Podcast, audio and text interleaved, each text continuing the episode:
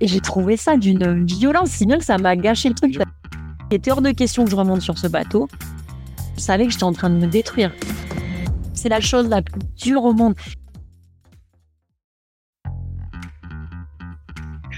Salut, c'est Eric Lacroix. Sois le bienvenu dans ce podcast Secret d'endurance Tu vas pouvoir me retrouver un mardi sur deux en alternance avec Hugo Ferrari à la rencontre de coachs et de sportifs qui vont livrer leurs secrets dans leur sport d'endurance. Nous sommes tous des individus uniques, fragiles et vulnérables, mais dans des situations extrêmes ou dans des sports d'endurance, on entend souvent parler de résilience, de force mentale, voire même de volonté ou de gestion émotionnelle. Mais au fait, c'est quoi le mental? Que se passe-t-il dans la tête de ces sportifs d'endurance? Comment gèrent-ils leurs émotions, leurs pensées Ont-ils des outils, des secrets, des recettes particulières C'est ce que nous allons explorer et tenter de découvrir dans ce podcast. Bonjour à tous et bienvenue dans cet épisode du podcast de Secrets d'endurance by Nolio. Et aujourd'hui, on va découvrir l'histoire d'une femme au parcours atypique euh, de la salle d'audience euh, de Paris au terrain d'Ultra Trail au Moyen-Orient. Elle a su mêler droit et détermination, profession et passion. Sa vie est une course constante contre les limites et les attentes.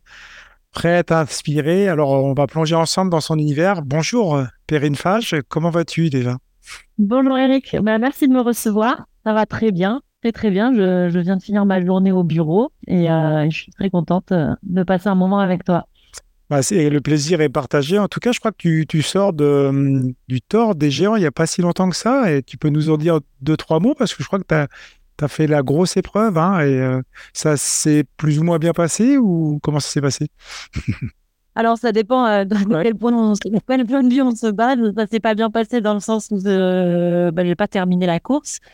Après, j'en garde un souvenir assez positif et pour moi c'était euh, une expérience euh, très enrichissante et qui m'a fait grandir à, beaucoup de points de vue. D'accord.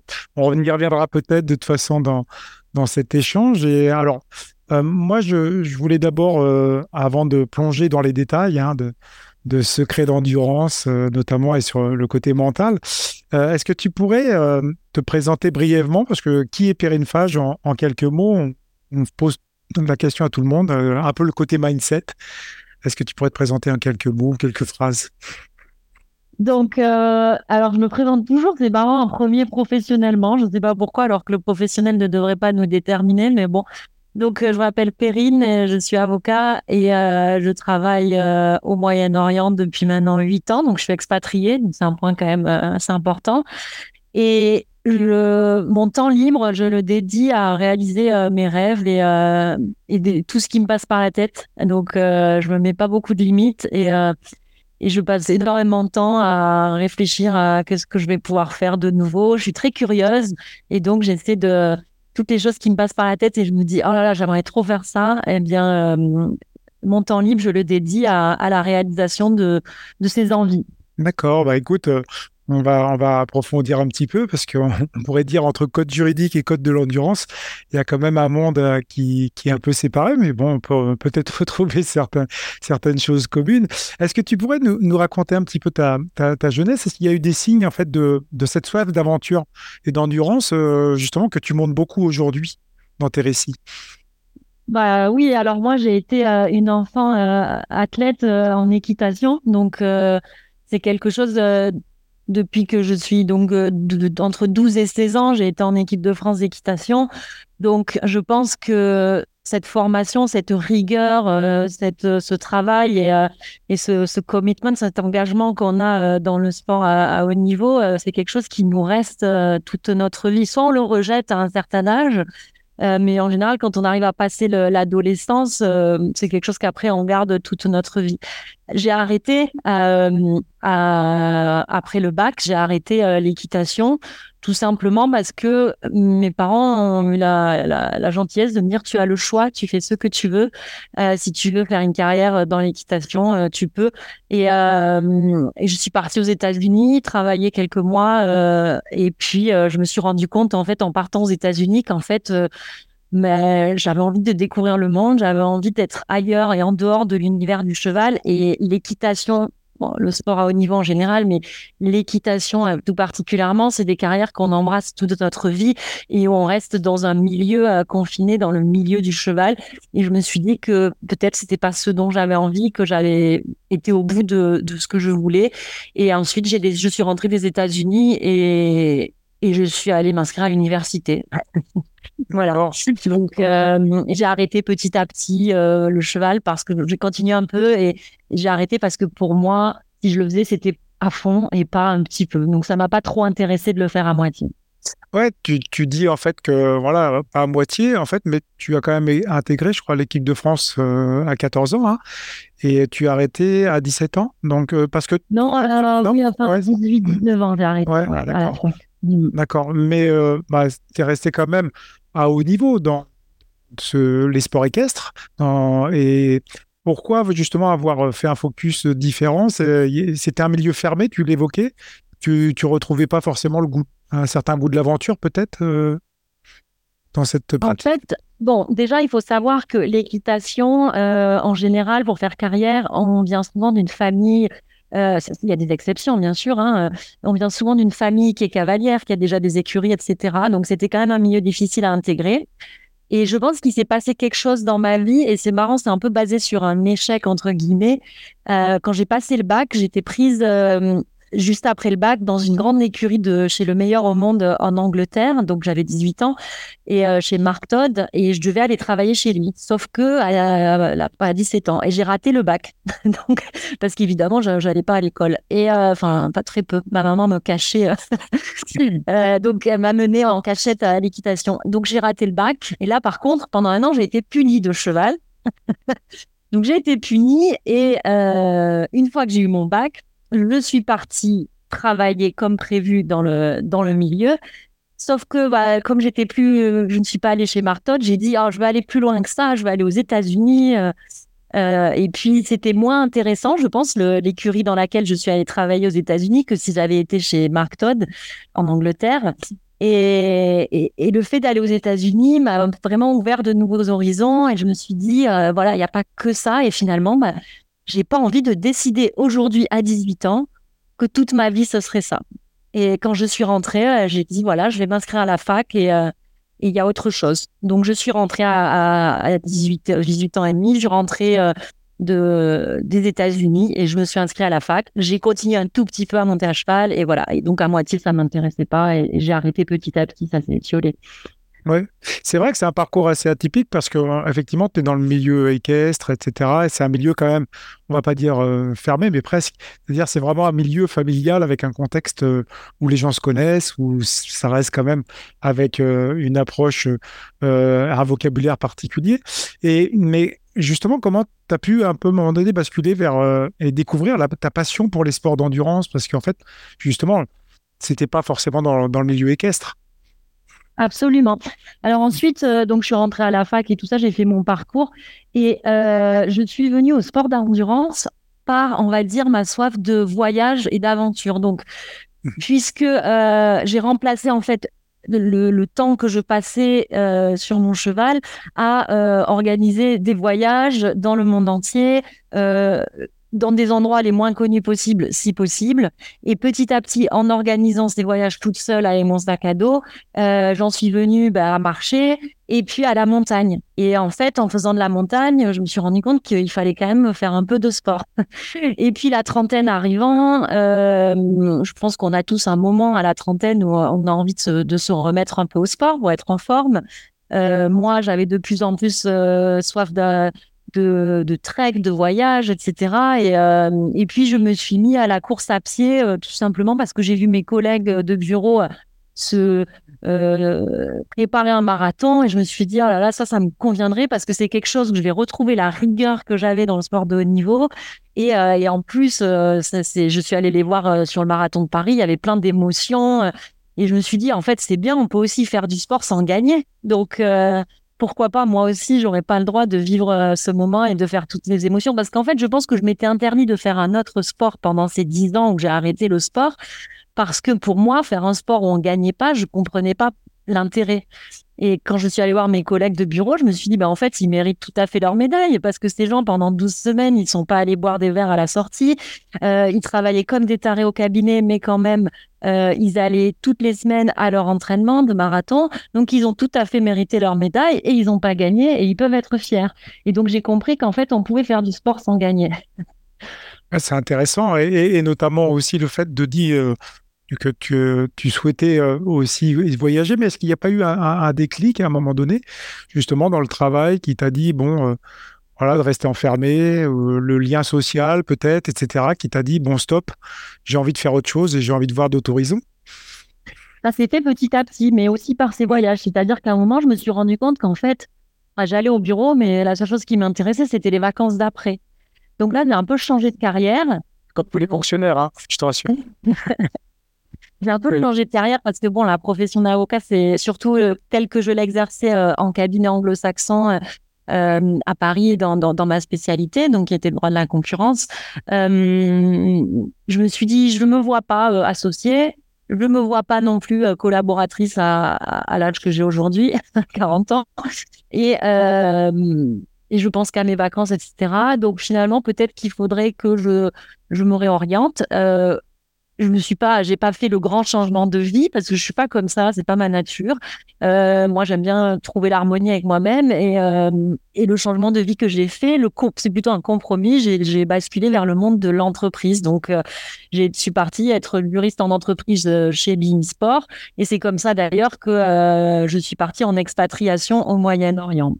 D'accord. Donc, tu es passé de l'avocature, ah, excuse-moi, tu es passé de l'avocature en fait à à une autre quand même entreprise et partir quand même assez loin. C'est quand même, faut avoir un peu de courage. Faut avoir oui, courage quand même de parler. Non? C'est l'aventure. C'était un, challenge. Euh, j'avais envie de, de m'expatrier depuis un moment. J'avais, j'en avais un peu marre de Paris après sept ans. Euh, voilà, j'avais un peu fait le tour. Et euh, voilà, donc je suis partie au Moyen-Orient sans même connaître la différence entre le Qatar, l'Arabie Saoudite et les Émirats et euh, avec des avis euh, très négatifs de tout le monde. Et puis je me suis dit, bah, je vais aller me faire mon avis. Il y avait un beau projet professionnel, hein, c'était de monter une équipe. Euh, et quand je suis partie là-bas, je me suis dit, oh là là, tu vas t'ennuyer. Qu'est-ce que tu vas faire de tout ce temps libre sans tes amis, sans, ta famille? Et donc j'ai décidé de partir avec un vélo sous le bras. Je n'avais jamais fait de, de triathlon. Tout le monde me disait, bon, mais on se revoit dans six mois au triathlon de à l'Ironman d'Aix-en-Provence, au, semi-Ironman. Donc, je suis partie avec un vélo sur le bras en me disant, bon, je vais avoir mon projet professionnel et puis en projet personnel, bah, me mettre au triathlon. Ah oui, d'accord. C'est, c'est, vrai que c'est, ce sont des, des, des, jolis, sport, des jolis euh, défis et des exploits sportifs. Mais justement, on va y venir un petit peu sur, sur ces défis. On va rentrer dans le vif du sujet aussi sur ce côté de l'exploration un peu des limites. Hein. Euh, et notamment, euh, au-delà du travail, tu, as quand même réalisé l'enduroman, hein, un, triathlon extrême, même battu le record du monde féminin. Et comment tu, toi, tu as vécu cette expérience, euh, notamment euh, après avoir peut-être échoué à ta première tentative, il me semble, non? Oui, absolument. J'ai échoué à ma première tentative. Euh, je m'y suis bon un mois après je me suis réinscrite tout de suite derrière parce que j'avais pas envie de repasser un an à m'entraîner parce que pour le coup, c'est l'événement pour lequel je me suis le plus préparée pendant un an. Euh, je, m'entraînais vraiment énormément. Euh, j'ai vraiment mis ma vie entre parenthèses. Bon, j'avais quand même mes 40 heures de boulot par semaine, etc. Mais euh, donc j'ai vraiment tout fait pour l'enduroman. Et voilà, il y a eu ce record. je pense, avec du recul quand même, maintenant, mon approche, est un peu différente. Je pense que j'ai un peu fait l'enduroman pour les mauvaises raisons. Euh, la raison, c'était, euh, je veux faire le... Honnêtement, hein, je vais pas le cacher. Quand j'en avais, j'avais fait un peu le tour d'Ironman, j'ai fait 10 Ironman en deux ans. Je suis allée à Hawaï. Bon, je me suis dit, j'ai pas envie de, de, continuer à faire des Ironman pour gagner 20 minutes. Euh, de toute façon, je ne serai jamais championne du monde. Donc, puis, et en fait, j'ai tapé sur euh, Google euh, quel est le triathlon euh, le plus dur au monde et je suis tombée comme ça. Et il s'avérait que mon coach avait déjà entraîné des, gens à cette course. Donc voilà, c'est comme ça que, que ça s'est fait.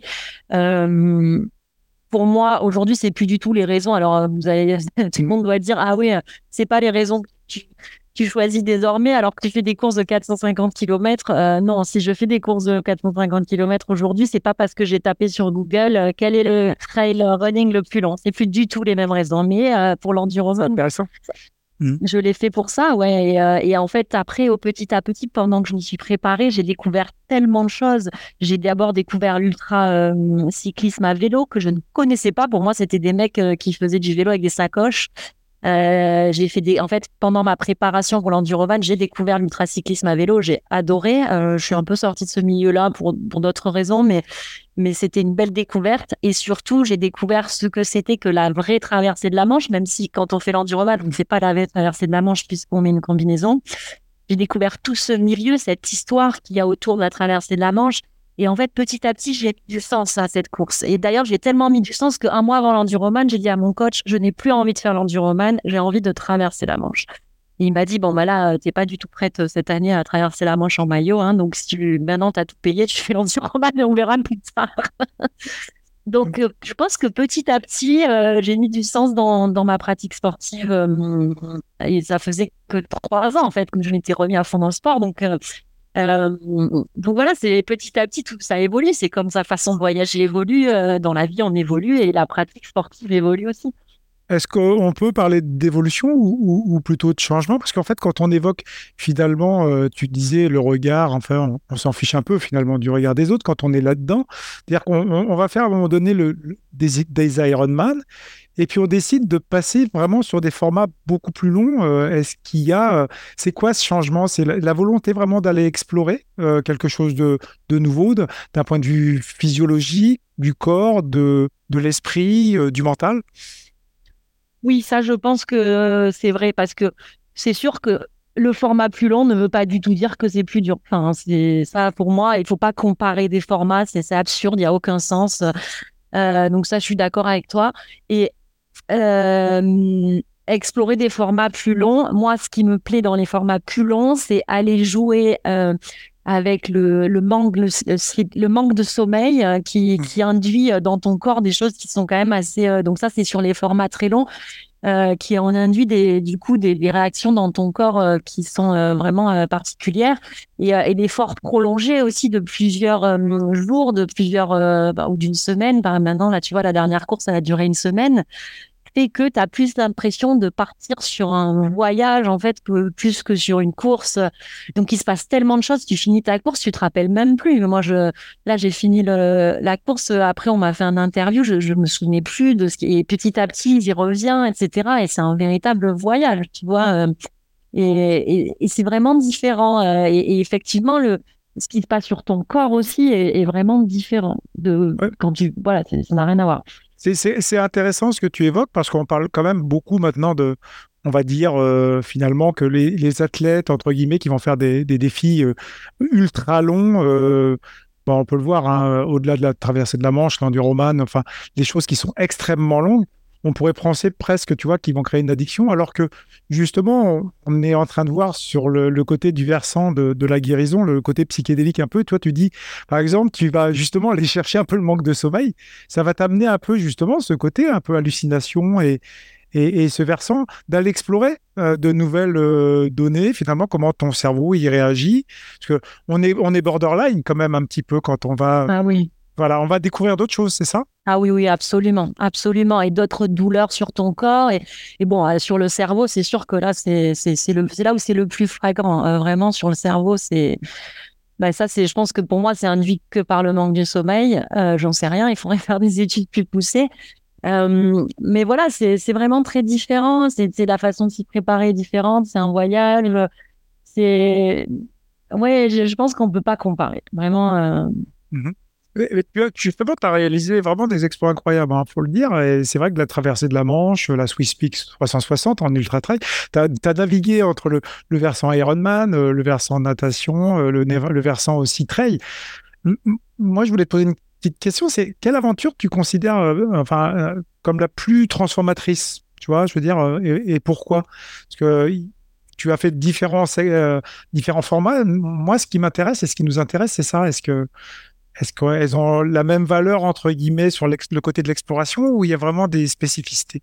Il n'y a pas une seule aventure. Je pense que chaque petite aventure te mène à une autre et déclen et en fait tu passes une petite marche à chaque fois. Euh, je pense que euh, il y a des aventures qui m'ont fait waouh. Par exemple, la première fois où j'ai fait du vélo toute seule avec une map, euh, mes sacoches et que j'étais sur l'autoroute euh, en pleine nuit au milieu du, j'étais à Oman et que euh, je devais faire, euh, ça faisait deux jours que je roulais sans dormir. Là, je me suis sentie, j'ai dit waouh. Déjà, j'adore faire du vélo. et là, je suis toute seule au milieu de la nuit sur l'autoroute. C'est incroyable ce que je suis en train de vivre. Je peux tout faire. Vraiment, vraiment, je me suis dit, mais et puis j'avais un bien-être en moi, mais en plus, bon, voilà, Oman, c'est magnifique, euh, il faisait beau, j'étais au bord de la mer, j'entendais les vagues et je sais pas, j'étais envahie de quelque chose euh, vraiment, ça c'était vraiment une aventure euh, très, très, très marquante. La traversée de la Manche, bon, il y en a eu plusieurs, en maillot, pas en maillot, des essais avec échec, pas échec, mais je pense que tout a un point commun. J'ai énormément souffert. c'est quelque chose qui est très difficile. Euh, c'est quelque chose, des moments où tu te dis, euh, voilà, euh, je vais pas y arriver, ou vraiment tu vas chercher très loin en toi, comme dans toutes les aventures. Hein, y a, dans toutes les aventures où tu es dans le dur, dans l'ultra en général, tu vas, tu reviens sur tout ce qui t'est arrivé dans ta vie et toutes tes faiblesses, toutes tes peurs et tout. Mais je pense qu'en traversant la Manche, là, c'est c'est peut-être celle qui m'a fait le plus mal. Et, et en trail running, je vais dire, je pense que ma favorite a été évidemment la Swiss Peaks parce qu'il y a eu ce côté euh, justement voyage dans la montagne parce que moi j'ai toujours donc j'ai fait beaucoup d'alpinisme etc et j'ai ce et, et, et, en fait la course elle a été elle est toute euh, en fait c'est la traversée du Valais par les crêtes. Et contrairement euh, au Tour des Géants où tu redescends vraiment au fin fond de la vallée non à la Swiss Peaks tu restes toujours que dans des villages de montagne et les crêtes ou villages de montagne mais tu, tu descends pas.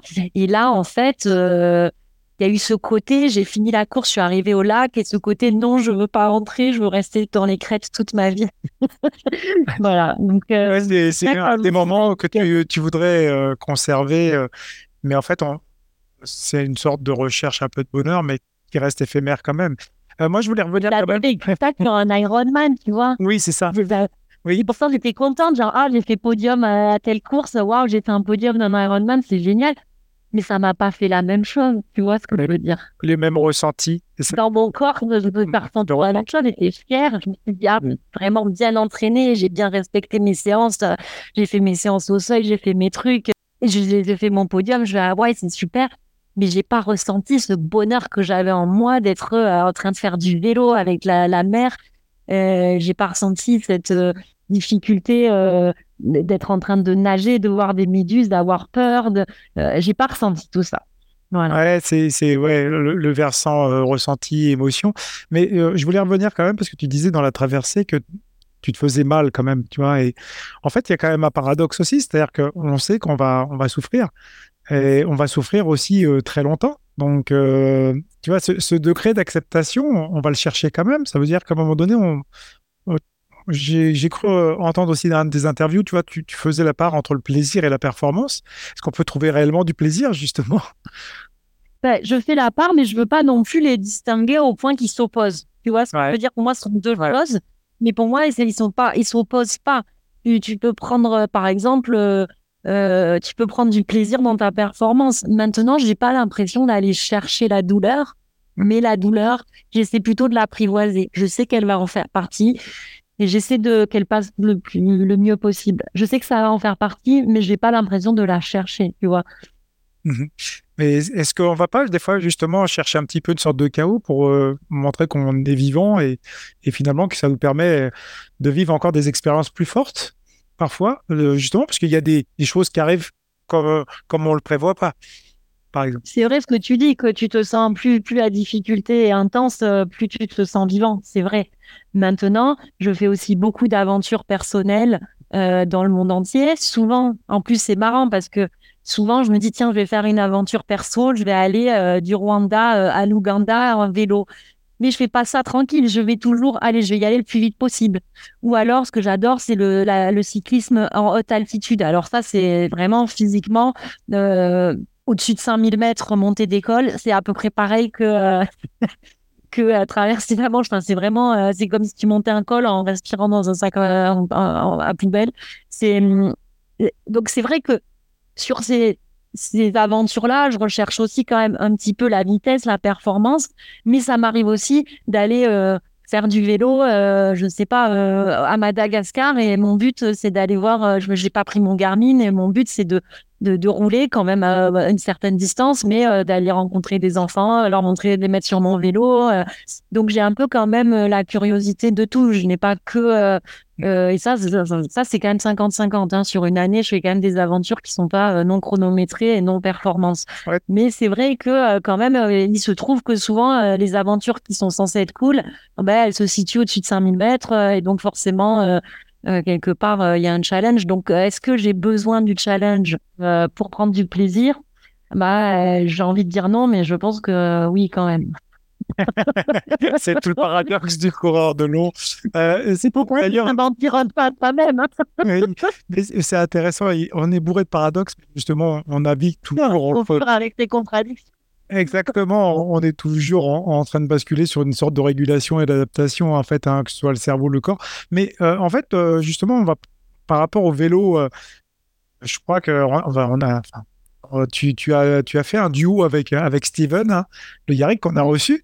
C'était vraiment un grand plaisir d'avoir reçu Steven et, nous dire et, est-ce qu'il y a une différence entre le fait de faire du vélo tout seul ou du vélo en duo? Parce qu'il nous parlait du fait qu'à un moment donné, c'est très, très, très difficile, par exemple, de passer des heures et des heures sans pouvoir parler aussi. C'est bien le silence, c'est exceptionnel pour se ressourcer, mais à un moment donné, on a besoin de lien social, non, quelque part? Ah bah, je vais te dire, quand je fais du vélo avec Steven, on parle pas beaucoup. Hein.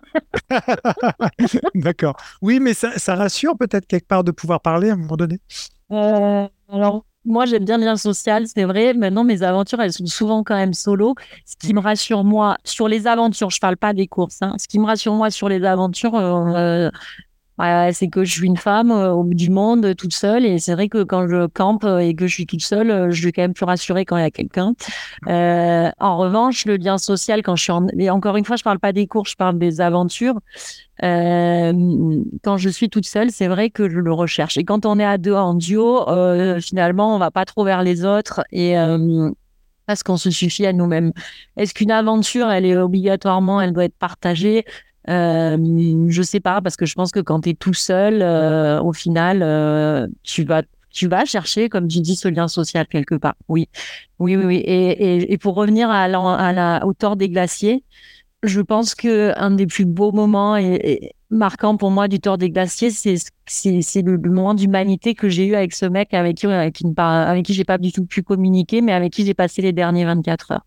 Donc tu vois, au final, je vais retenir un truc, c'est le lien que la chose qu'on a, les 24 heures qu'on a vécu avec ce mec sur ces dernières, euh, sur, cette course. C'est chouette euh, ce que tu évoques, c'est-à-dire qu'on n'est pas obligé de parler.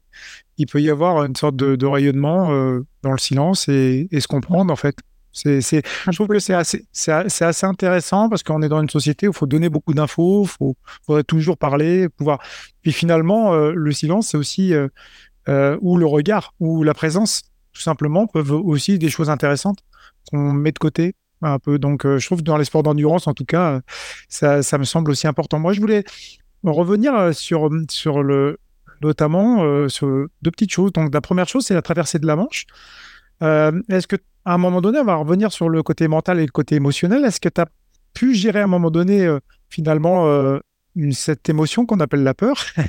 Est-ce qu'il est ou voir la, frustration, une sorte de déception, déception lors, de ta première tentative? Et, Qu'est-ce qui t'a poussé à retenter? Est-ce que tu es reparti euh, voilà, avec, avec des outils que tu aurais pu avoir? Je pense que sur la première traversée, bon, ce qui m'a manqué, euh, bon, j'ai pas eu de chance, hein, honnêtement, euh, j'ai eu des conditions épouvantables. Euh, il s'est passé plein de choses qui étaient externes à moi. Mais ce que moi, j'aurais pu changer, en toute honnêteté, c'est que je n'étais pas persuadée au fond de moi que j'allais y arriver. Hmm. Si, je, si je veux être vraiment honnête avec moi, euh, j'étais pas persuadée que j'allais y arriver. Et, et je pense que quand tu pars sur ce genre de truc, euh, il faut que tu sois sûr que tu en es capable. C'est pas possible, sinon c'est. Alors bien sûr, euh, après, euh, tout peut se passer, etc. Mais il faut que tu sois sûr que tu es capable d'arriver en France. Et moi, je pense que j'en étais pas sûr. Et je vais, comment je l'ai su? Parce que la deuxième fois, quand je suis montée sur le bateau, je savais que j'allais y arriver. Et pourtant, les conditions étaient pires. et, même Et j'ai craqué quand même la deuxième fois. C'est-à-dire que la deuxième fois, comme les conditions étaient pires, et j'étais à 1500 mètres, hein, même pas, même pas, même pas, je devais être à moins de 1000 mètres. Je voyais les gens en maillot, donc je sais pas à quel. J'étais allé debout, on va dire. Non, mais j'étais à moins de 1000 mètres et je n'arrivais pas à passer cette barrière de courant. Je n'y arrivais pas. Le bateau, il allait dans un d'un côté, après il allait dans l'autre. On n'arrivait pas à me faire passer la barrière. Et là, j'ai pété un plomb. Et et mon coach ne pouvait plus communiquer avec moi, puisque à un moment, il faut pas que ce soit les gens que tu connais qui communiquent avec toi, parce que tu les écoutes plus. Et donc là, ce qui s'est passé, c'est qu'il s'est mis en retrait. Et le directeur de la course est venu à l'avant du bateau. Il a dit maintenant, Perrine, si tu ouvres ta bouche, je te monte sur le bateau. Et c'est exactement ce qu'il fallait me dire. C'était fallait me remobiliser parce qu'en fait, j'étais en train de dire, je suis en train de rater. En fait, j'étais en train de dire, je suis en train de rater. C'est pas possible. J'étais sûre que j'allais y arriver. Et mon coach, il me disait, mais tu vas y arriver. Mais non, tais-toi. Euh, et puis, de toute façon, je vais pas y arriver parce que arriver à traverser la Manche, j'ai traversé sans, sans, sans, combinaison. Et en fait, je partais dans des trucs qui n'avaient, c'était pas le moment. Et en fait, là où ils ont été très bons, c'est qu'ils m'ont remobilisé. Ils m'ont remis dans le truc. Déjà, la première chose qu'ils ont dit, c'est, ils m'ont menacé que ça s'arrête. Et donc là, c'est là où j'ai compris que moi, j'étais pas du tout prête à ce que ça s'arrête. Et j'ai compris que s'ils me disaient ça, c'est que eux aussi ils croyaient en moi et que eux aussi, et la première fois, et en fait, je pense que j'étais restée sur le fait que la fois d'avant, c'est eux qui m'ont sorti de l'eau, enfin, c'est le pilote. Et là, je voulais être sûre que qu'ils y croient, que les autres y croient aussi, ce qui était un peu absurde. Mais et là, j'ai compris que tout le monde voulait que j'y arrive, que moi, de toute façon, j'allais y arriver, et que surtout, il était hors de question que je remonte sur ce bateau, et que si je remontais sur le bateau, ça aurait été ma faute. Et donc là, j'ai tout donné, mais tout donné, et j'étais, et je me suis physiquement, et je pense que c'est la deuxième fois dans ma vie, et les deux seules fois dans ma vie où je me suis physiquement infligé des douleurs et des blessures, tout en le sachant, mais parce qu'il fallait que je fasse ces 800 mètres pour passer cette barrière de courant. Et là, ils m'ont dit, tu te, tu, tu montes, si tu parles, tu montes sur le bateau. Maintenant, si on te dit que pendant 10 minutes, tu le fais à fond, tu le fais pas à fond pendant 10 minutes. Et effectivement, ils m'ont pas menti, c'est-à-dire que pendant 10 minutes, euh, j'ai fait à fond, j'ai passé la barrière, après j'ai continué à nager normalement, mais je me suis fait des tendinites au bras et je le savais, je savais que j'étais en train de me détruire. Mais, mais voilà. Donc, euh, c'est vraiment intéressant parce que tu, tu, évoques le fait que la, première traversée, euh, il y avait une sorte de, de prophétie un peu autoréalisatrice, c'est-à-dire que tu t'es dit que tu n'y arriverais pas, donc tu n'y es pas arrivé au bout du compte. Je ne suis pas dit que ça n'y arriverait pas. Je me suis dit, peut-être, je, enfin, j'étais pas certaine, quoi. Et, oui, mais quelque part, on être certaine. On met, on met toujours une prophétie, le fait d'avoir un prétexte, ah. de pouvoir arrêter quelque part. Mais la deuxième, tu t'es quand même dit que finalement, tu étais câblé à terminer et, et, il t'est arrivé des choses, mais euh, as, en fait, il y a eu des, des, pensées, des pensées parasites qui arrivent toujours. Hein, euh, et mais euh, là, le fait de, d'entendre, le fait d'avoir eu aussi cette expérience euh, t'a remobilisé dans le sens où tu as vraiment recherché des ressources. C'est là où c'est intéressant, c'est-à-dire qu'on peut quand même aller chercher euh, des ressources parfois insoupçonnées, c'est ce que tu évoques quand même quelque part. Tu as été en chercher. Ah oui, oui. Moi, je ne sais plus avec qui on discutait de ça récemment, et que voilà, qu'en fait, quand tu finis une course, même si tu as l'impression d'avoir tout donné, il te reste encore et, là, typiquement sur cette course-là, euh, c'est ce que j'ai fait. Euh, je suis arrivée. D'ailleurs, j'ai eu des, des, voilà, j'ai eu des bandes des pendant trois semaines après derrière, mais euh, je suis allée chercher euh, vraiment au-delà de. Ouais, là vraiment, j'ai vraiment poussé quoi. Mm. On va justement aller dans, le cœur. on a mis un petit temps juste dans le cœur du sujet du, du. Et puis, bah, c'est une question que je pose à tous, à tous mes invités. on, on, entend souvent dire en fait que les sports d'endurance sont sont autant mentaux que physiques, et, mais parfois on a une vision un peu très cartésienne. Alors on peut l'avoir, et, et finalement on a séparé énormément ce versant mental. Finalement, on se rend compte de plus en plus que, que c'est fortement relié à tout. Mais toi, comment tu pourrais définir le mental? C'est, je peux peut-être toujours la question, c'est, c'est quoi le mental pour toi? Ah, c'est intéressant comme question. oui. Euh, il n'y a, pas, le a pas de bonne réponse, il n'y a pas de mauvaise réponse, c'est une réponse à toi en fait, qui, te correspond. Pour moi, c'est déjà, il y a l'envie. Euh, hmm. Ouais, l'envie d'être là, euh, l'envie d'aller au bout, l'envie de. Ouais, je pense que l'envie, c'est le, le, le, mot qui me vient à l'esprit. Euh, apprivoiser sa douleur, euh, je ne sais pas. et, et bon, moi, après, euh, dans ma tête aussi, je lis énormément le mental à mon environnement. je vais chercher de la force dans la nature. c'est aussi pour ça que tu me verras jamais sur une course de DK Ironman, sur une boucle, parce que ça, je pourrais pas en fait. Moi, je vais vachement chercher ma force dans la nature autour de moi. Donc euh, c'est pour ça que j'aime le trail, même si je suis pas très forte en trail. Euh, c'est pour ça que j'aime nager dans la mer, euh, parce qu'on dit que tu vois rien dans la mer, mais c'est pas vrai. Quand tu es dans la mer, tu sens la force de la terre, tu sens les courants, tu sens les marées, tu vois tu, vois pas grand chose dans la Manche, mais dans, dans, des lacs ou dans d'autres endroits où j'ai pu nager dans le monde, tu, vois des animaux. Et, et, en fait, tu ressens vachement la force des éléments qui, qui t'entourent. Il y a une connexion qui est réelle. Ça, ouais, cette connexion, elle est, elle, est, elle est fortement intéressante. C'est-à-dire, tu vas chercher des ressources finalement euh, physiques, mais qui sont fortement reliées et que tu vas envoyer à ton cerveau parce que tu vas vraiment être connecté. Tu te sens vraiment connecté avec la. Oui, vraiment, franchement. Et, et, sur cette dernière partie là de, j'ai vraiment besoin de communiquer quoi. Là, sur cette dernière partie du Tour des Glaciers, par exemple, sur la dernière descente, j'avais vraiment l'impression dans ma tête, peut-être que c'était mon cerveau euh, qui n'avait pas assez dormi, mais dans ma tête, je parlais à la montagne et je disais, je ne fais que passer. Il y avait des éclairs, on était dans un truc pas possible. dans ma tête, je disais, je te respecte, je ne fais que passer. Et quand je traversais la Manche aussi, je sens, euh, je sens les courants, je sens la force qu'il y a euh, dessous et je me dis, allez, vas-y, euh, aide-moi. C'est chouette. Bon. En, tout cas, c'est très chouette. Merci de, de pouvoir te confier. Mais on va revenir aussi sur des questions à, pas, forcément plus terre à terre, mais qui sont fortement aussi reliés au mental. Le Norseman, en fait, que, que tu as réalisé, il est réputé quand même euh, le plus dur au monde. Euh, moi, je voulais savoir, est-ce que tu avais une, sorte de, de prépa mentale ou justement tu dis tu vas te ressourcer ou...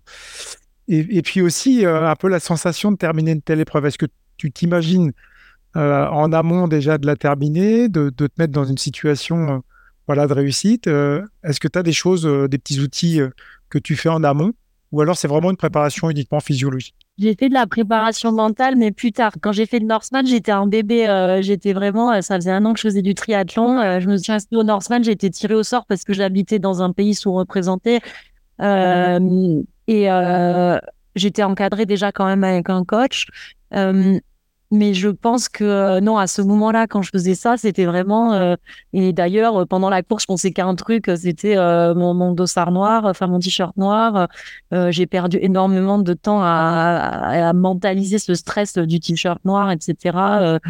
alors que bon, la préparation mentale, j'en ai fait pour ma dernière traversée de la Manche, mmh et c'était plus sur des techniques du screening ou euh, je ne sais pas euh, des, des, méthodes euh, plus en fait pour essayer de de plus penser à, mon échec aussi pour pas me retrouver dans cette situation là avoir plus je pense qu'aussi quelque part j'ai un manque de confiance en moi. Je me dis toujours oh, peut-être que je suis pas assez forte pour ça en fait souvent ce que je me dis c'est que je me suis pas assez entraînée. Voilà. Parce qu'en fait je pense que j'ai tellement euh, été habituée euh, au sport de haut niveau où on me disait toujours si t'as pas réussi, c'est que t'as pas assez travaillé, et même euh, pas que au sport, hein, dans la vie en fait, à l'école quand j'étais petite, tout ça.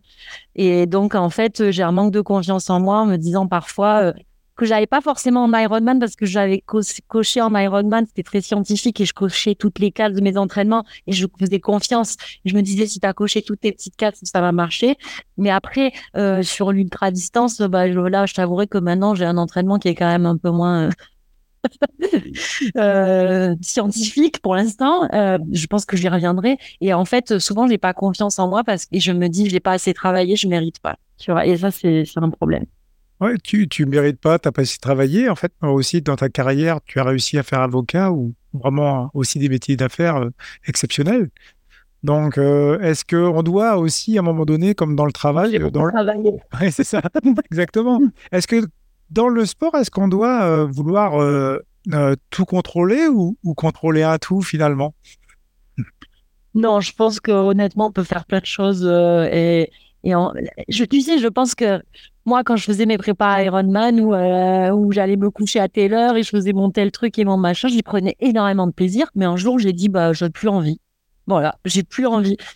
Et aujourd'hui, j'ai envie de me pointer à une course, mais euh, d'avoir mangé du saucisson euh, trois jours avant. Et enfin voilà. Et et peut-être qu'après j'y reviendrai. Tu vois, il y a là aujourd'hui, je me dis, j'ai envie de reprendre un entraînement avec un coach. Voilà. Euh, peut-être euh, différemment de, de la méthode Ironman, mais j'ai envie aujourd'hui de trouver la bonne personne pour être coach. Et donc, moi, vraiment, je fais, au, je me, je me dis, j'ai pas trop de certitude, tu vois. Je me dis, bah là, aujourd'hui, c'est ce dont j'ai envie. Donc, voilà. Ouais, c'est des phases, en fait. tu... On peut évoquer des phases. Ah, en, en, attendant, ça reste aussi une, passion, parfois aussi un loisir, euh, même quand bien même on, peut faire de la compétition, avoir cette notion entre guillemets de, performance, comme optimiser son, potentiel. Moi, je voulais, revenir euh, aussi euh, là. Est-ce que justement dans, les efforts très très longs, là on, vraiment on est dans des efforts très très longs. Est-ce qu'il y a un peu des, quand même un peu des, techniques ou des routines mentales, puisque tu as fait un peu de prépa mentale, qui t'aide à persévérer euh, pendant les moments les plus difficiles d'une épreuve, euh, parce que on a des auditeurs aussi. Alors, il ne s'agit pas de trouver des solutions et d'en donner, parce qu'il n'y en a pas forcément, c'est très personnel et individuel, mais toi, par exemple, euh, quand tu es sur le vélo pendant, pendant plusieurs jours ou, ou finalement plusieurs heures dans l'eau, est-ce qu'il y a des choses qui, qui peuvent voilà, te permettre de, de, de mieux tenir? Ou il n'y en a pas ou, Alors, ça, dépend de, ça, dépend de, l'épreuve. Par exemple, là, sur le tort des glaciers, euh, ce qui a été très difficile, c'est que comme c'était euh, des passages assez dangereux et tout ça, j'ai été physiquement mentalement très fatiguée parce que j'étais très concentrée. Et donc, en fait, tu es concentré tout le temps, chaque pas, tac, tac, tac. Euh, après, euh, sur euh, une épreuve de vélo longue, je pense que je débranche le cerveau. Euh, je pense pas spécialement à quelque chose. Et dans la mer, j'avais des petites techniques. Toutes les 30 minutes, je pensais à une personne que j'aimais. Et pendant 30 minutes, donc je dis 30 minutes parce que c'est entre deux feedings pour manger. Euh, pendant 30 minutes, je pensais à cette personne avec que des bons souvenirs, tu vois, des bonnes choses euh, positives et tout ça. Et, toutes les 30 minutes, je changeais de personne ou je me racontais une petite histoire. J'aime bien aussi parfois me raconter des petites histoires. Euh, et puis, voilà, à vélo, non, à vélo, en général, je pense à rien. Ouais, j'essaie de penser à rien. Ah, c'est vraiment intéressant, justement, de, de switcher un peu, de voir les, les petites choses qu'on peut mettre en place et, et, que le cerveau a besoin. À un moment donné, on peut complètement euh, euh, rester à rien faire. Et puis, des fois, on va mettre des petits ancrages.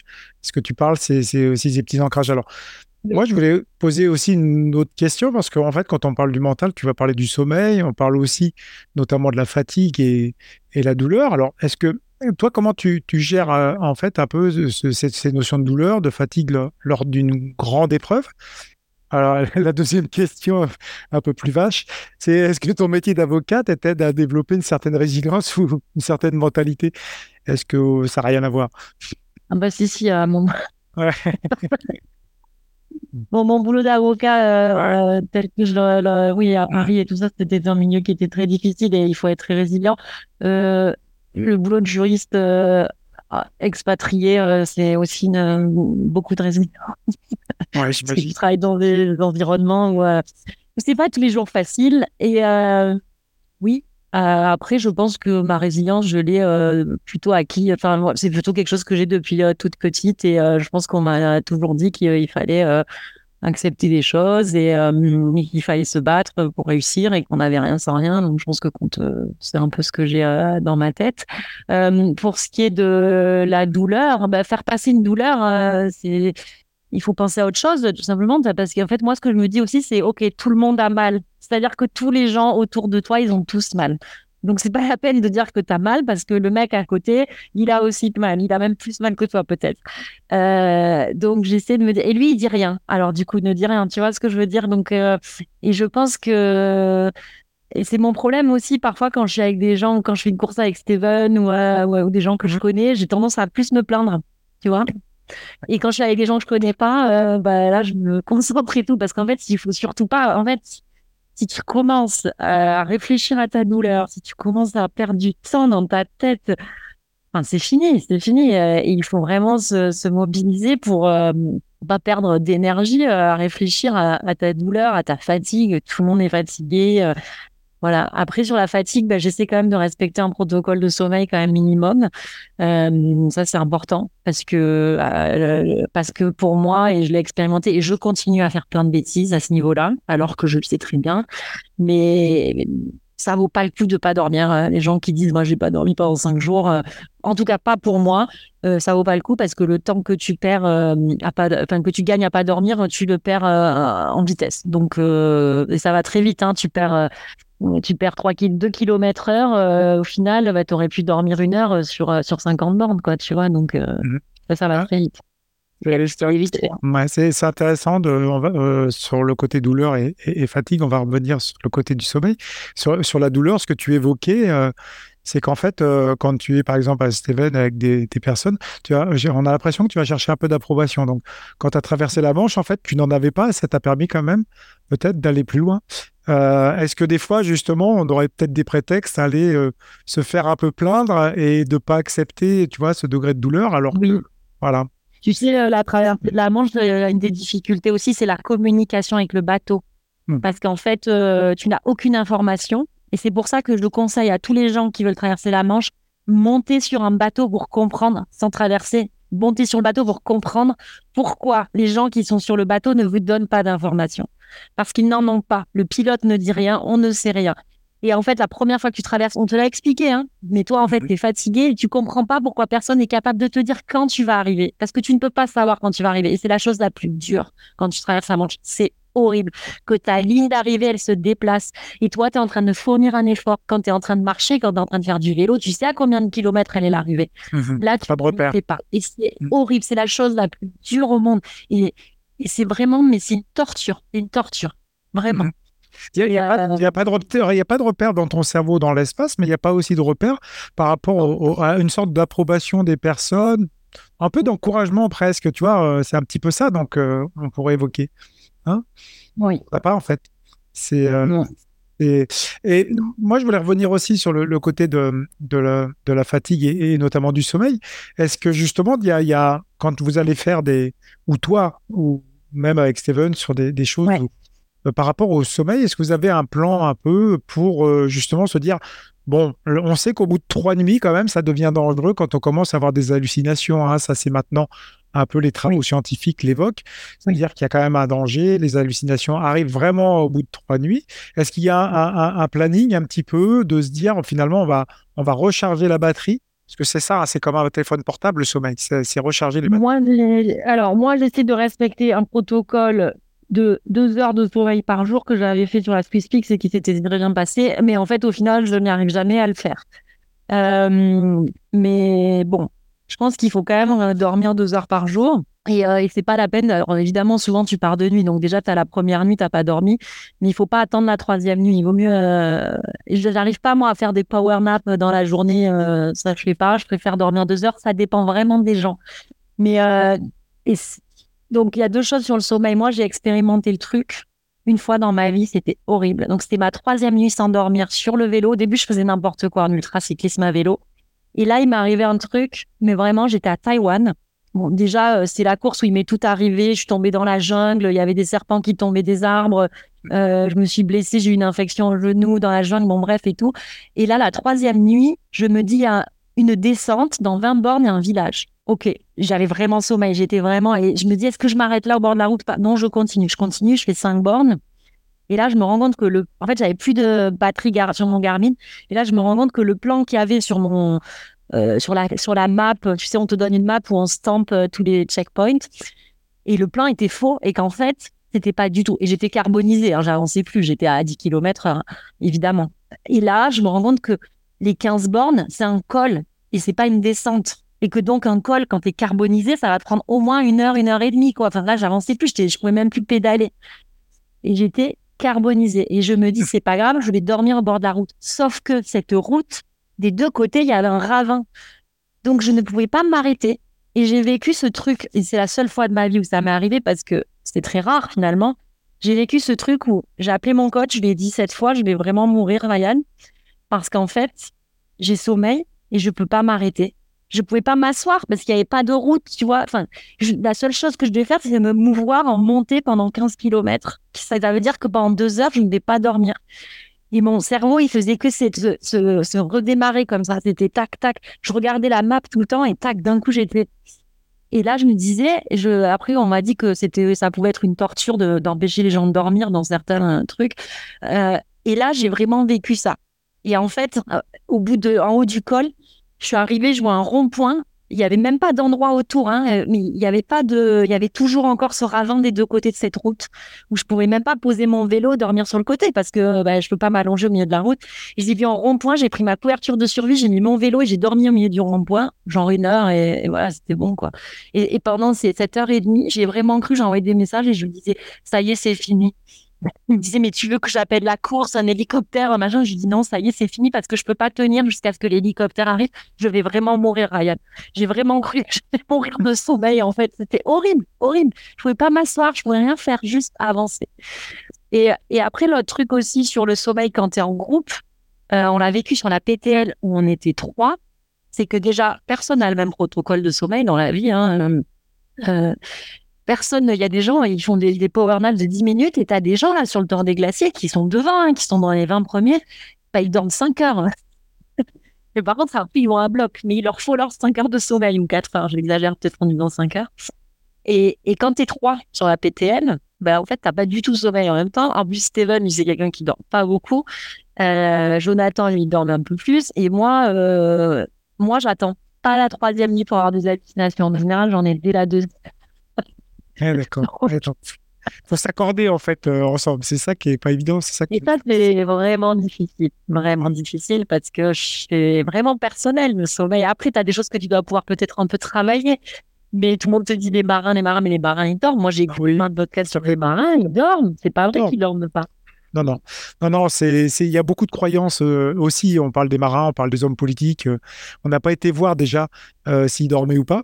Et en fait, comme on évoque, hein, c'est-à-dire euh, en temps de crise, vaut mieux dormir pour bien gérer la crise. Parce que le sommeil, c'est réparateur, faut pas l'oublier. Il bah, faut dire à nos auditeurs quand même qu'il y a des, plusieurs phases, hein, le sommeil profond, le sommeil paradoxal, etc., qu'à un moment donné, il faut quand même avoir un quota de sommeil et qu'après, ça reste des événements exceptionnels que vous vivez en fait, mais après, aussi, euh, il y, a, une sorte de, rattrapage, un peu de capital hein, euh, rechargé. C'est comme un, portable qu'on va, qu'on va mettre et il faut avoir quand même 100% de batterie avant de démarrer, puis après on va recharger les, batteries. Et la sieste, en fait, comme on dit, la power nap, etc., on l'évoque entre 15 et 20 minutes, qui permet uniquement de retrouver la lucidité. Et ça, la lucidité, je pense que c'est important dans vos épreuves parce que c'est ce que tu évoques. C'est-à-dire qu'à un moment donné, ça peut être dangereux, non? Ah bah, ça peut être très dangereux. Je, me suis retrouvée sur des crêtes là, euh, des glaciers, euh, euh, dans une situation euh, très critique. Et, en fait, c'est comme ça que ça se passe. Quoi, t'es dans une, t'es en train de, commencer à, tu te concentres. Et puis d'un coup, tu es dans une autre scène, il s'est passé un truc, et là, tu es ailleurs, tu es dans un autre endroit. C'est, mais, tu vois, tu es là, tu es là, tu es en train de faire quelque chose, et la seconde après, tu es ailleurs. Tu vois, et qu'est-ce qui s'est passé? Mais ça m'est arrivé plusieurs fois, même sur des, je, je sais plus sur, ben oui, non, euh, sur le port des géants aussi. Euh, je suis en train de marcher et je vois genre un autre. Et, en fait, deux la seconde après, je suis au bord d'une rivière, quoi. C'est-à-dire que j'ai descendu le truc et un mec qui vient me chercher. Qui a été sympa, tu vois, qui a dû voir euh, que j'étais sortie du chemin. Il est allé me chercher, j'étais au bord d'une rivière. là, sur le temps des glaciers, à un moment, aussi, je marchais le long d'une rivière et j'ai été réveillée parce qu'à un moment, j'ai mis le pied dans la rivière, alors que c'était un chemin, tu vois, un chemin normal au bord d'une rivière euh, dans un village, quoi. Et j'ai été réveillée parce que, ah, j'ai mis le pied dans la rivière, je oula, hop. tu sais, bah, c'est exactement comme quand tu t'endors au volant, quoi. C'est la même connerie, hein.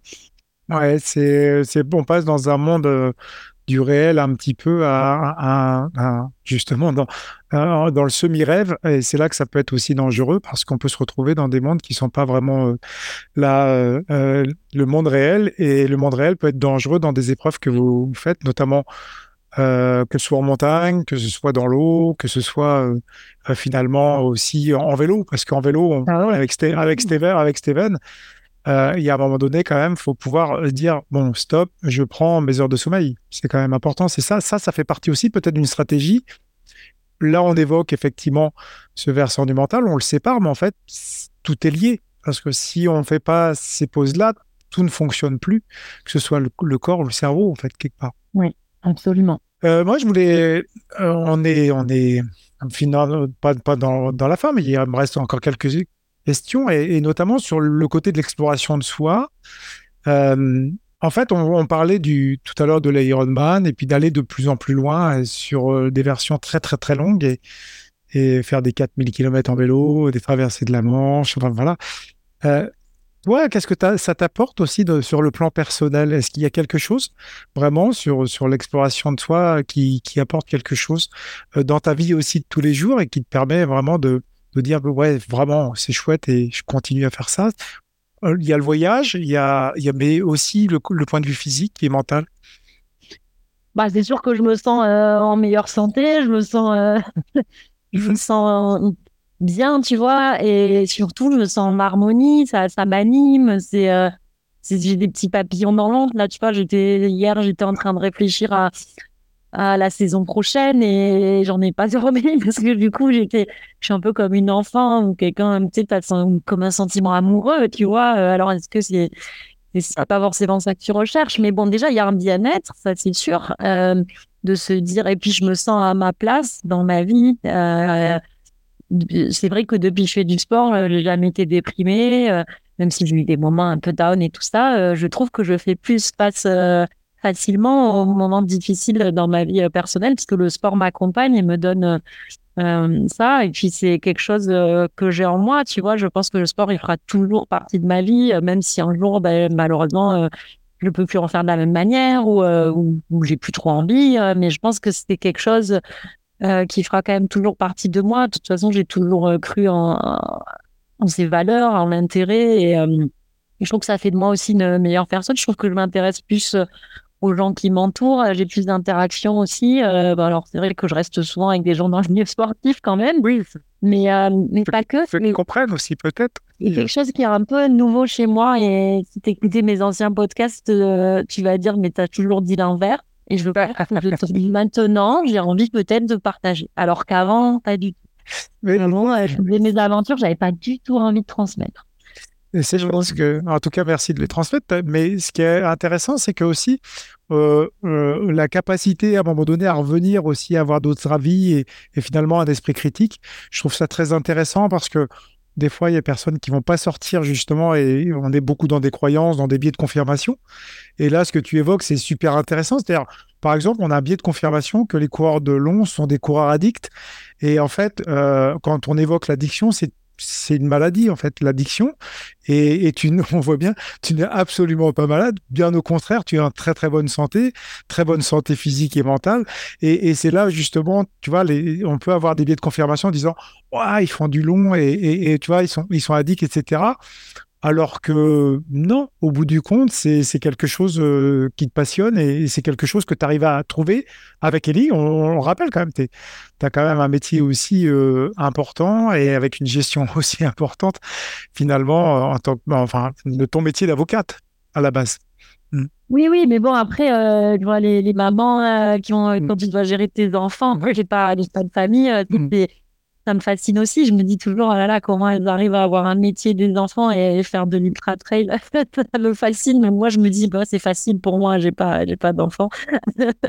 à chaque fois, c'est ce que je me dis. Mais bon, après, c'est vrai que, que voilà, chacun est différent. Mais par contre, c'est vrai que, ouais, c'est un équilibre en moi.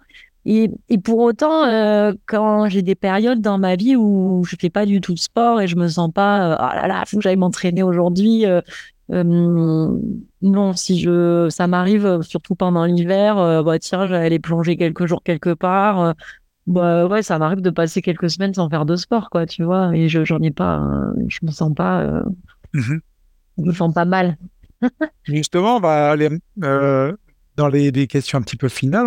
Là, tu, en fait, tu vis au Moyen-Orient et je pense, enfin, tu, ça semble avoir été bénéfique en fait dans ton engagement, notamment dans le sport. Euh, mais comment est-ce que tu parviens en fait à équilibrer ton travail, euh, notamment dans une startup? Je crois que tu es une startup hein, comme Helicopter Company, ça, et ta passion pour l'ultra-endurance. Est-ce que euh, tu arrives à jongler justement et on parle justement du, du temps imparti? Est-ce que le, est-ce que tu pourrais aussi nous donner un aperçu un peu d'une semaine type au bout du compte? Alors moi, ma passion dans la vie, c'est l'organisation. je suis frigorigide, hein, donc euh, ça aide, hein, c'est-à-dire que le lundi, je sais exactement euh, comment. Alors voilà, encore une fois, ils vont dire, elle a pas d'enfant, elle. je sais exactement euh, ce que je vais faire et si tu me changes, si mon, voilà, j'ai plus de coach, mais à l'époque, si mon coach il me change un, un, truc, genre il me suit sur la natation avec le vélo, alors que j'avais préparé les affaires, et J'aime beaucoup, en fait, j'optimise le temps parce que j'ai l'impression que du coup, je peux disposer de plus de temps en l'optimisant et en préparant. Donc, euh, ça rassure ton cerveau, en fait. C'est ça de, de... Ouais, ça me rassure. Et parce que sinon, le matin, si je dois préparer mes affaires, j'ai l'impression que ça prend plus de temps que si je le fais la veille au soir. Euh, en fait, ça m'apaise. Ouais, ouais, c'est peut-être euh, Ouais, peut-être je suis pas sécurisée. Bref, euh, du coup, ça m'apaise énormément. Et puis comme ça, je m'organise. Euh, c'est vrai que sur cette nouvelle entreprise euh, où, comme tu disais, c'est un peu une start-up, donc il y, a, plus de, j'ai moins des horaires cadrés que j'avais chez Sport au Qatar. mais néanmoins, oui, oui, j'arrive à, m'entraîner. Donc ici, les journées commencent tôt et les horaires sont pas énormes au bureau. Donc on finit la journée à, à 6h30 en général. Donc je m'entraîne le soir et en général, je fais un ce que j'aime beaucoup au Moyen-Orient, c'est qu'ici, on se lève avec le soleil, on se lève très tôt et euh, à 5 heures du matin en général. Et donc, j'aime bien faire un petit entraînement le matin. Euh, ça me met bonne humeur pour la journée. Voilà, et souvent je fais un deuxième entraînement le soir. Et le week-end, alors là c'est un peu plus compliqué parce que bon maintenant je suis à Riyad et, et là il n'y a pas grand chose pour s'entraîner, donc il faut aller euh, prendre sa voiture, rouler euh, une heure et là euh, je peux trouver, je peux faire du vélo. Mais souvent bah, je vais dans d'autres coins. J'aime bien explorer le pays aussi qui est, qui est assez nouveau, donc je vais camper. ça m'apaise énormément d'aller camper dans le désert à 70 km de Riyad. On va avec des amis, on peut camper, on voit la voie lactée. C'est assez apaisant parce que je, de moins en moins en vieillissant, je supporte les villes. Et pourtant, je vis dans une énorme ville euh, horrible et polluée. Mais euh, c'est pour ça que ça m'apaise aussi d'aller camper euh, ou parfois je vais dans d'autres endroits faire des petits blocs d'entraînement dans des endroits pas très loin. mais pour sortir un peu de ça, je, je suis pas l'expatrié qui vit enfermé dans son campagne, même si c'est le cas la semaine. Euh, j'ai besoin de sortir euh, de mon campagne. Le, le c'est des résidences où, les étrangers vivent. Euh, moi, j'ai besoin aussi du pays dans lequel je vis, de le connaître et de connaître les gens, les, les, bédouins dans le désert, etc. Et ça, c'est très enrichissant. D'accord. On a bien compris quand même au début qu'il faut, faut pas euh, changer l'emploi du temps, hein, parce que sinon. Donc, euh, ouais, tu as raison. À un moment donné, il faut quand même, tu vois, pour qu'il y ait du sens, il faut quand même euh, avoir une finalité, ordonner, le contrôler un minimum. Donc, on parle du sens aussi de l'entraînement et il faut organiser et il faut être organisé quand même quand on veut aussi faire une pratique de haut niveau. C'est important euh, euh, aussi de le souligner. Euh, en fait, là, moi, je voulais te poser aussi une question sur les, les, questions de prospective et on est sur, sur la fin de, de notre entretien. Mais comment, toi, tu vois l'avenir? Est-ce que tu vas continuer euh, dans cette voie? Est-ce que et quels sont tes prochains défis sportifs et pro professionnels à l'horizon? Alors, c'est un peu, euh, tu vois, c'est marrant parce que je m'organise et j'ai besoin de savoir ce qui va se passer après et à la fois, euh, je pourrais pas te dire où je serai dans cinq ans et ça ne m'angoisse pas du tout. Tu vas tant mieux. Euh, par exemple, euh, professionnellement, je sais que j'aimerais bien partir sur une autre expatriation, mais je sais pas où, je sais pas quand, euh, je sais pas comment. Euh, pour l'instant, euh, je suis bien là où je suis. bien sûr que j'aimerais bien un jour aller vivre en Suisse et travailler pour une fédération internationale, pourquoi pas, et, et pouvoir aller m'entraîner le week-end dans la montagne. Ça, ça serait mon plan. Hein. voilà, ça, ça serait mon plan. Chez moi, à Beaufort. Exactement. Et, en même temps, ah ouais, non, mais voilà, mon rêve absolu, c'est d'habiter surtout pas du tout dans une ville.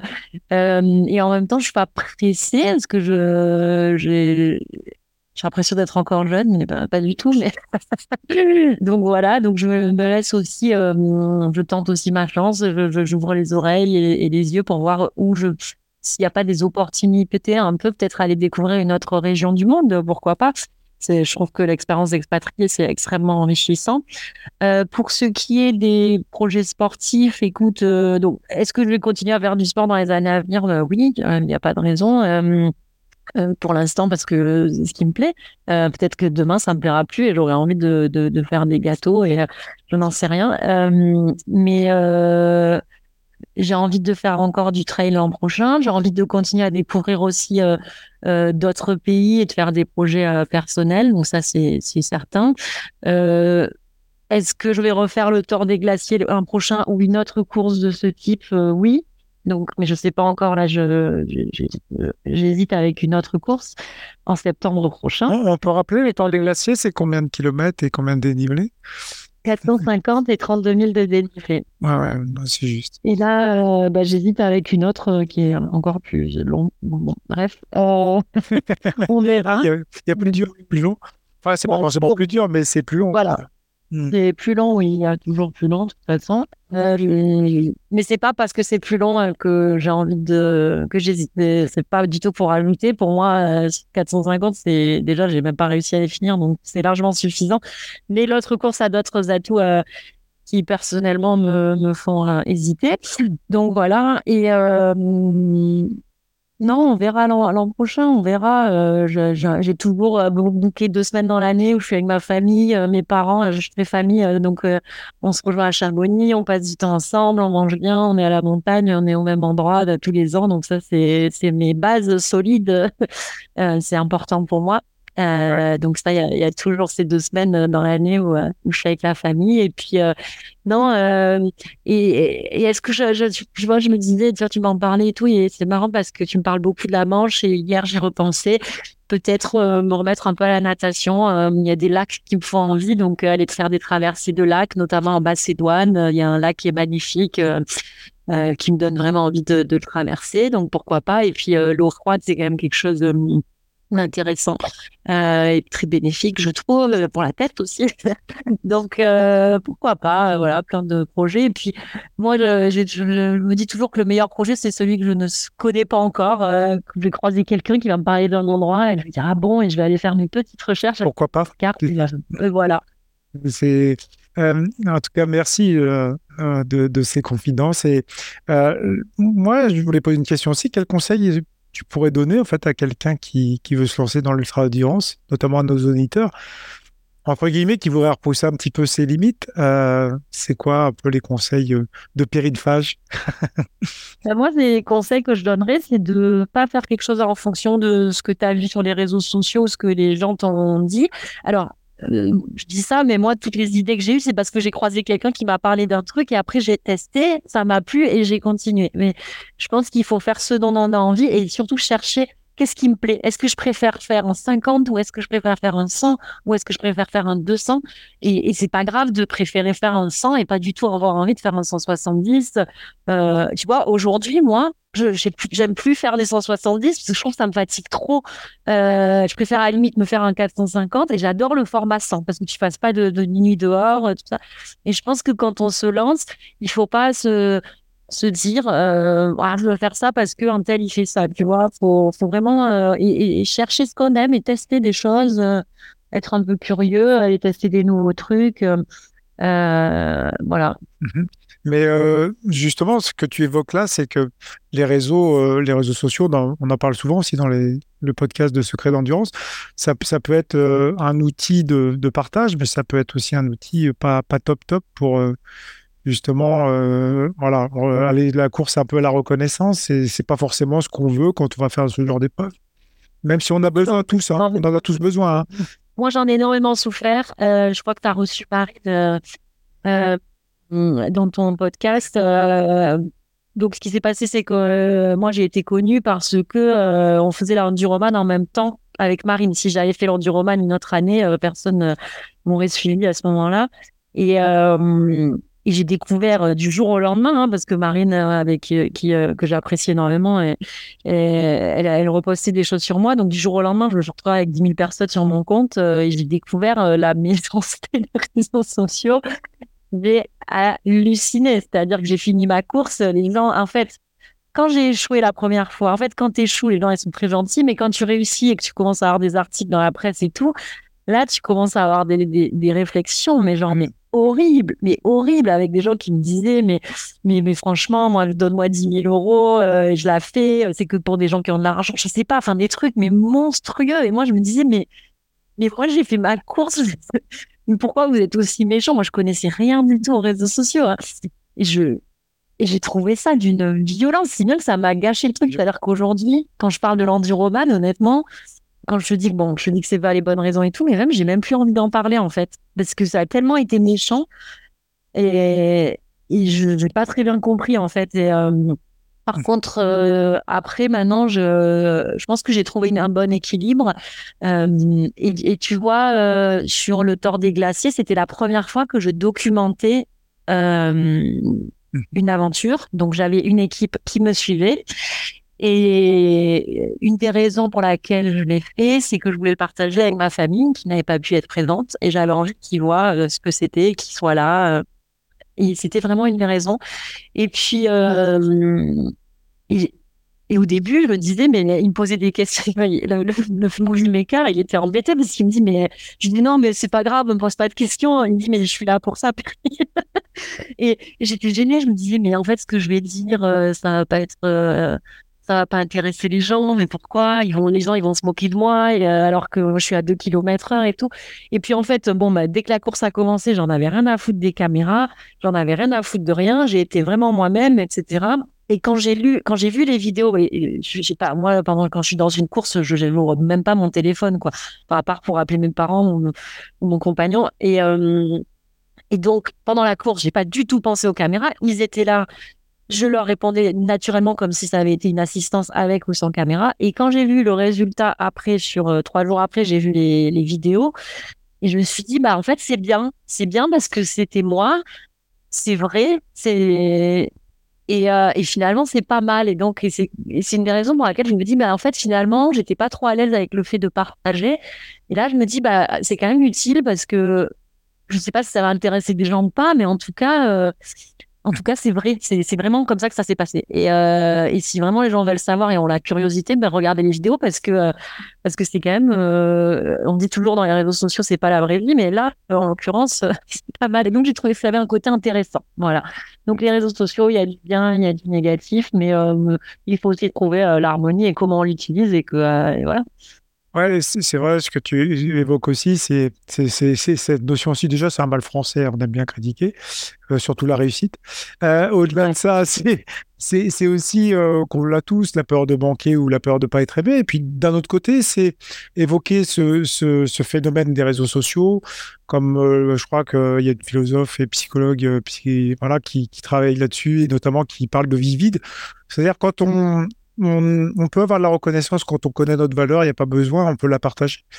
Quand on la connaît, il n'y a aucun souci. Et puis après, est-ce qu'on est dans une course à la reconnaissance absolue? Je pense pas que ce soit le cas. Et je pense que c'est plutôt parce qu'on a envie de partager qu'on va se remettre des réseaux, parce qu'on a envie justement d'amener un petit peu d'amour aux autres et, de le partager, euh, de, sa passion, etc.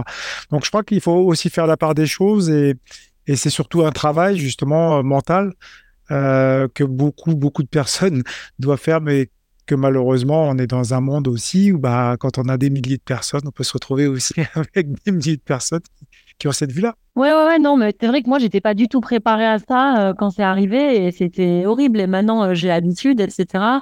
Euh, en plus, bon, bah, moi, je, je, je, je, vis pas du tout de ça. Je, gagne absolument aucun argent avec ça. Donc, il y a des moments où même je, ferme mon compte, des fois pendant trois semaines, quoi. Tu vois, j'ai pas envie, j'ai pas envie, voilà, c'est bon.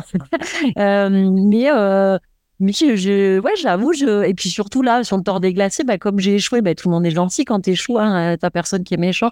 Donc, euh, bah, c'est vrai que ça m'a réconforté, ça m'a fait du bien et je me dis, putain, bah, même si t'as raté, t'as inspiré des gens, euh, c'est cool, tu vois, c'est bien. Et peut-être que ces gens-là, moi, quand je reçois des témoignages de gens, ah, ben, euh, grâce à toi, j'ai, je suis allée, j'ai, j'osais pas euh, voyager toute seule, et ben, j'ai pris un avion et je suis allée faire un trek, bah, ça me fait plaisir. Mm. Tu vois, c'est, je me dis, c'est génial.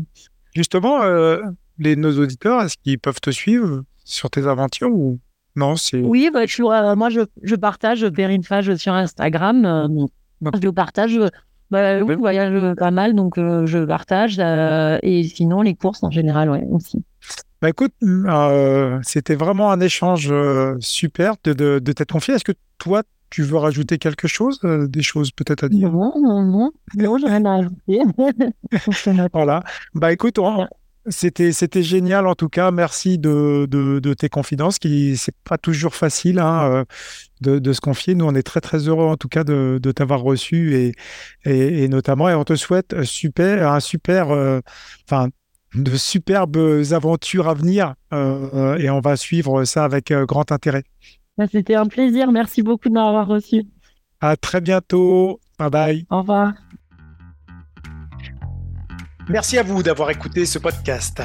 Retrouvez dès mardi prochain Hugo Ferrari pour un nouvel épisode de Secret d'endurance by Nolio. Par ailleurs, si vous avez aimé cet épisode, n'oubliez pas de le soutenir en lui donnant la note de 5 étoiles. À bientôt!